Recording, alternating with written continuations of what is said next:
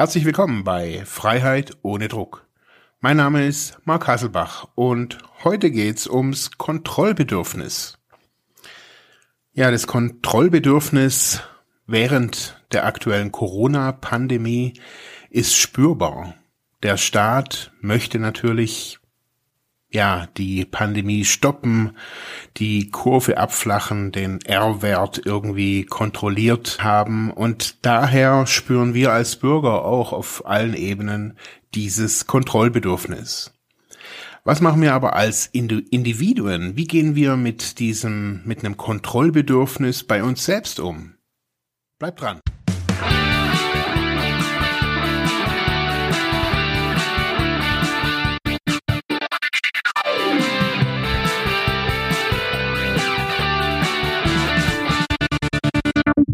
Der innere Abstand bringt enorme Vorteile. Gelassenheit, ein tiefes Gefühl von Frieden, die Fähigkeit, Liebe so zu geben und zu empfangen, dass sie sich steigert und Kraft schenkt, und die Freiheit, echte Lösungen für die eigenen Probleme zu finden. Wenn wir unser Bedürfnis nach Kontrolle ablegen, befreien wir uns und andere. Dadurch kann unser eigenes Selbst ungehindert sich entfalten, uns das Beste zukommen lassen. Was würden wir ändern, wenn wir nicht versuchten, einen Menschen oder eine Sache zu kontrollieren? Würden wir etwas tun, das wir jetzt noch nicht zulassen? Wohin würden wir gehen?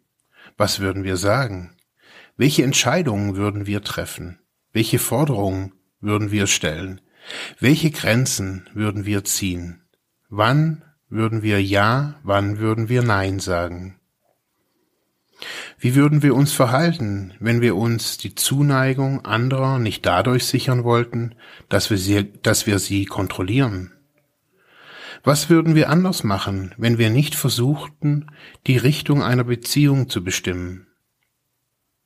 Wie würden wir denken, fühlen, sprechen und uns verhalten, wenn wir nicht versuchten, das Verhalten eines anderen Menschen zu beeinflussen?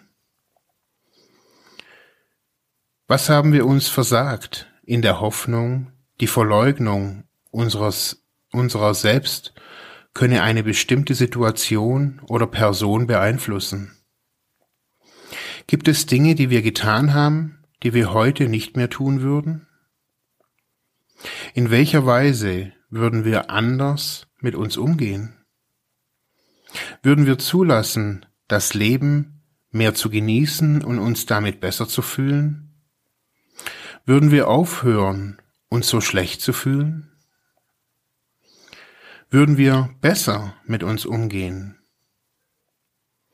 Wenn wir nicht versuchten, Kontrolle auszuüben, was würden wir ändern? Stellen Sie eine Liste auf und setzen Sie einzelne Punkte in die Praxis um. Heute will ich mich fragen, was ich anders machen würde, wenn ich nicht versuchte, Kontrolle auszuüben. Ja, ich glaube, dass in diesen Zeiten, in denen wir selber spüren, wie stark die Kontrolle des Staates, vielleicht zu unserem eigenen Schutz, aber trotz allem, wie stark diese Kontrolle auf uns ist, in dieser Zeit, so glaube ich, können wir uns hinsetzen, uns so eine Liste machen und mal anschauen, wo wir Kontrolle ausüben. Wo lassen wir unsere Partnerinnen, unseren Partner unsere Eltern, unsere Lehrerinnen und Lehrer, unsere Therapeutinnen und Therapeuten, ja, wo versuchen wir die zu kontrollieren und lassen die nicht ihren Weg gehen?